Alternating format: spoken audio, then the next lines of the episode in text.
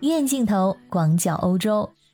距离北京冬奥会只剩下一个星期的时间了。全世界的运动员们心怀着对奥运会的向往，将会在二月份相约冰雪之上，一起来，一起向未来。从今天开始，鱼眼镜头会有一个特辑，那就是回顾一下曾经举办过冬季奥运会的城市，其中不乏闻名遐迩的大都市，比如温哥华、奥斯陆等等。而我想带大家回顾的是，虽然并不著名。但是是冬季运动圣地的一些欧洲城市，也是全世界的冰雪运动爱好者们心之向往的地方。今天我们来看一下法国东南部边陲小镇霞慕尼，在这里，九十八年前，一九二四年拉开了首届冬奥会的序幕。然而，当年在举办的时候，这项赛事还不叫冬季奥林匹克运动会，而是被称作国际冬季运动周。直到两年之后呢，才被国际奥运会正式追认为首届冬奥会。这背后有着什么样的故事呢？大家好，我是在欧洲的可可鱼，目前坐标奥地利维也纳，欢迎收听这期的冬奥之城巡礼——霞慕尼，冬奥之梦开始的地方。自从第一届夏季奥运会于1896年在希腊雅典举行之后，国际奥委会就一直有着这样一种讨论：如何将冬季运动也纳入到奥林匹克的大家庭之中？大家都是运动项目，为什么冬季运动不能参加奥运会呢？所以在一九零八年，在伦敦举行的第四届奥运会上，花样滑冰首次成为竞赛项目。当时的观众啊特别爱看这个比赛，取得了极大的成功。那你可能跟我一样想，这么成功，那就应该作为保留项目啊。但是呢，因为种种原因，没有在接下来的两届奥运会中保留下来，一直到一九二零年，在第七届奥运会上，花样滑冰才得以重回夏季奥运会。同时，这届奥运会上还增加了冰球项目。冰球也是特别受欢迎的一项运动，这花样滑冰和冰球项目的成功，印证了冬季项目的巨大魅力。在当时，有一个冬季奥运会的积极推动者，那就是现代奥林匹克之父法国人顾拜旦。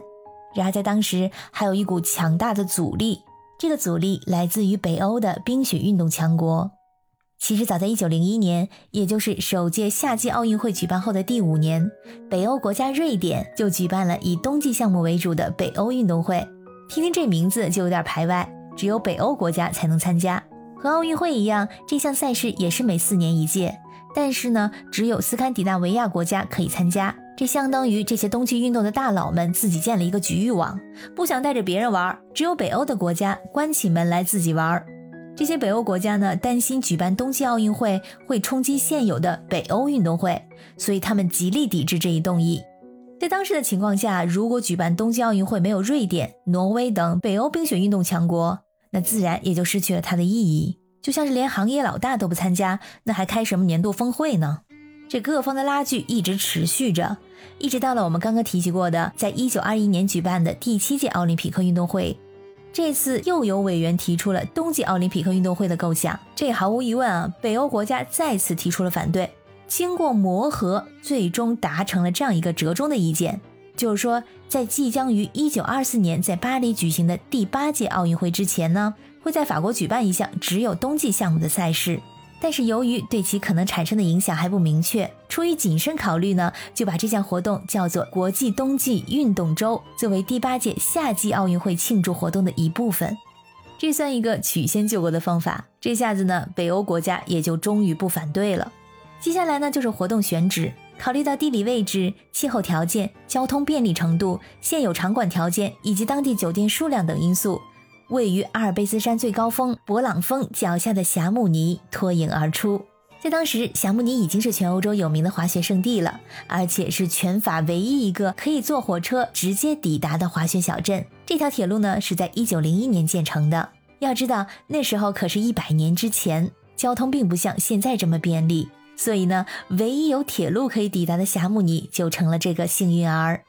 一九二三年的十一月，一个三万六千平方米的户外冰上运动场被修建起来，包括两个冰球场、两片可供举办花样滑冰比赛的场地、一条四百米的速度滑冰赛道以及一片冰湖场地。直到今天呢，你要是冬季来到霞慕尼小镇，还可以在城镇中心看到这片冰面。这对于法国人来说呢，可以算是非常惊人的速度了。在当时是昼夜不停，二十四小时轮班，才最终赶在开幕之前完工。但是接下来，糟糕的事情一件接一件的发生。一场罕见的暴雪突然来袭，这是很多连当地居民有生以来从没有见过的大雪。二十四小时之内，整个小镇的积雪就达到一百六十厘米之后，也就是说，这个雪可以把我埋起来，只剩一个头顶。当时组委会很快组织起一支六百人的队伍，清理各个场馆，尤其是冰面上的积雪。然而，就在这一切工作即将完成的时候，另一个灾难接踵而至。气温的回升导致大量冰雪的融化，铁路线被切断了。要知道，这个铁路线可是选择霞慕尼作为场地的一个重要条件。而且连续多天的降雨呢，把户外的冰场浇成了湖面，连场地都没了。组委会甚至已经开始认真的考虑要不要取消整个活动。还好，在开幕日到来的前几日，冷空气抵达，希望回来了。一九二四年一月二十五日，当清晨的第一缕阳光照在山谷间，所有人终于松了一口气。来自十七个国家的二百五十八名运动员聚集到了霞慕尼市政厅门前，他们带着各自的运动装备，一路游行到新建成的户外冰场。当年的比赛呢，一共设置了六个大项，包括雪橇、冰壶、冰球、花样滑冰、速度滑冰以及北欧式滑雪。这一届的冬季运动周取得了巨大的成功，甚至连北欧国家也不再对冬季奥运会的构想抱有敌意了。在一九二五年布拉格举行的国际奥委会第三次全会上，正式承认了这次冬季运动周的成绩，并将它记录为第八届奥运会的一部分，同时决定以后每四年举办一次独立的冬季奥林匹克运动会。在一九二六年，霞慕尼举行的国际冬季体育周被正式追认为首届冬奥会，这下终于名正言顺了。所以呢，一九二四年的一月二十五日的法国小镇霞慕尼，成为了冬季奥林匹克运动的起点，是冬奥之梦的起点。亲爱的小耳朵们，感谢你们今天的陪伴。